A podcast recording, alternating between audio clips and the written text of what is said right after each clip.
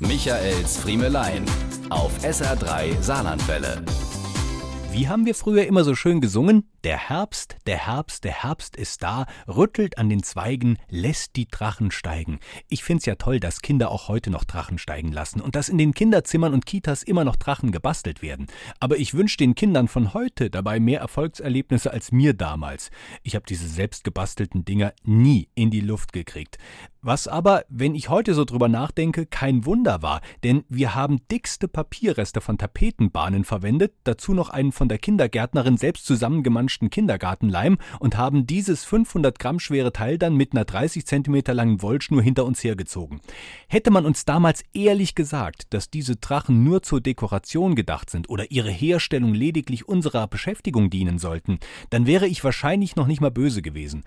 Aber wir waren felsenfest davon überzeugt, dass wir aus zwei gekreuzten Ästen einen richtigen flugfähigen Drachen gebastelt haben und dass wir einfach zu doof waren, ihn ordentlich in die Luft zu bringen. Erst Jahre später ist mir aufgefallen, dass eben A der Drachen zu schwer, B die Schnur zu kurz und C wir nur draußen waren, wenn kein Wind ging.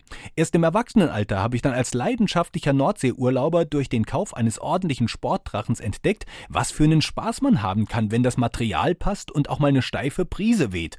Das macht mir bis heute Spaß und ich habe gar nicht mal einen wirklich teuren Drachen gekauft. 40 Euro, zwei Schnüre, schnittig wie ein Geodreieck, das reicht für ein paar simple Loopings und Pirouetten am Strand durchaus. Wobei ich auch hier schnell meine Grenzen aufgezeigt bekam. Selbst so ein kleiner, leichter Sportdrachen kann, wenn man ihn nicht mehr unter Kontrolle hat, unangenehme Schäden verursachen. Meiner nahm förmlich Anlauf, um im Absturz einen am Strand spazierenden Dackel ins Visier zu nehmen. Keine zehn Zentimeter neben dem Hund schlug er ein, wie ein gespitzter Pfeil. Nun ist es wichtig, die Ruhe zu bewahren. Drücken Sie möglichst schnell Ihrem Kind die Schnüre in die Hand und rufen Sie laut: Du musst auch aufpassen! Michaels Friemelein. Jede Woche neu auf SR3 Saarlandwelle.